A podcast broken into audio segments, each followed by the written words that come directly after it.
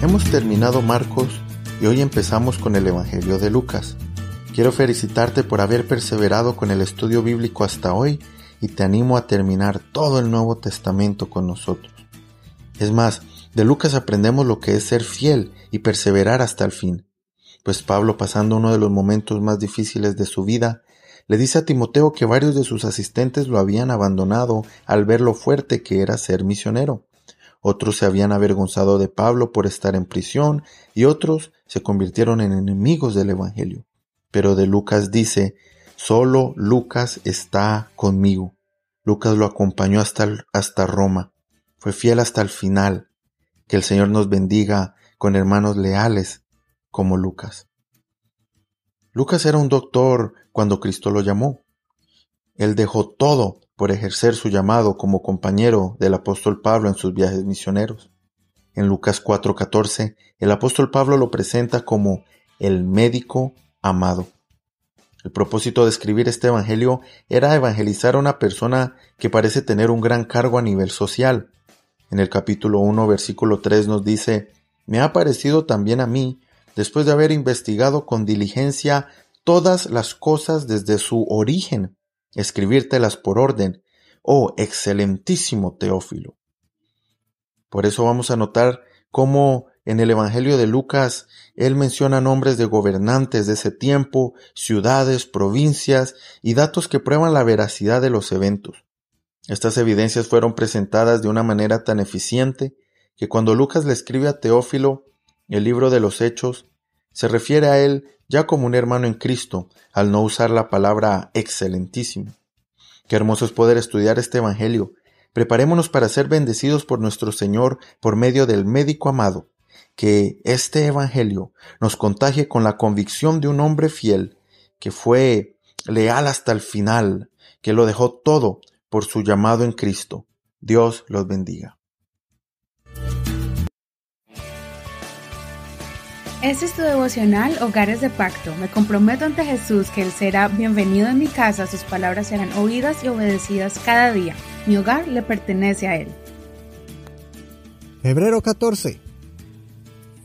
Siendo fieles al Dios que es fiel. Lucas 1, verso 5. En los días de Herodes, rey de Judea, había un sacerdote llamado Zacarías, de la clase de Abías. Su esposa era de las hijas de Aarón y se llamaba Elizabeth. Ambos eran justos delante de Dios y vivían irreprensiblemente en todos los mandamientos y las ordenanzas del Señor. No tenían hijos porque Elizabeth era estéril y ambos eran de edad avanzada. Aconteció que cuando Zacarías ejercía el sacerdocio delante de Dios en el turno de su clase, conforme a la costumbre del sacerdocio, le tocó por sorteo entrar en el templo del Señor para quemar el incienso. Toda la multitud del pueblo estaban fuera orando a la hora del incienso. Entonces el ángel del Señor se le apareció, puesto de pie a la derecha del altar del incienso. Zacarías se turbó cuando lo vio, y el temor se apoderó de él. Pero el ángel le dijo, No temas, Zacarías, porque tu oración ha sido atendida. Tu esposa Elizabeth te dará a luz un hijo, y llamarás su nombre Juan. Tendrás gozo y alegría, y muchos se gozarán de su nacimiento porque él será grande delante del Señor. Nunca beberá vino ni licor y será lleno del Espíritu Santo, aún desde el vientre de su madre. Y hará que muchos de los hijos de Israel vuelvan al Señor su Dios. Él mismo irá delante del Señor con el espíritu y el poder de Elías para hacer volver los corazones de los padres a los hijos y los desobedientes a la prudencia de los justos para preparar al Señor un pueblo apercibido. Así como el pastor Carlos nos comentó, el libro de Lucas está escrito con muchos detalles que en los otros evangelios no están. Era tal la precisión de los acontecimientos que Lucas quería registrar que él comenzó su registro mucho antes de la vida de Jesús. Él comienza con la vida de Juan el Bautista, que era un personaje muy importante en el ministerio de Jesús. La vida de Juan el Bautista es similar a la de Jesús. Fue anunciada de manera milagrosa por un ángel pero el detalle más grande son los padres de Juan.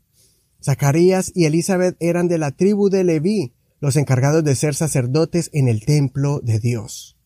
Ya estaban de edad avanzada y nunca habían podido tener hijos, pero Zacarías y Elizabeth siempre fueron fieles al Señor.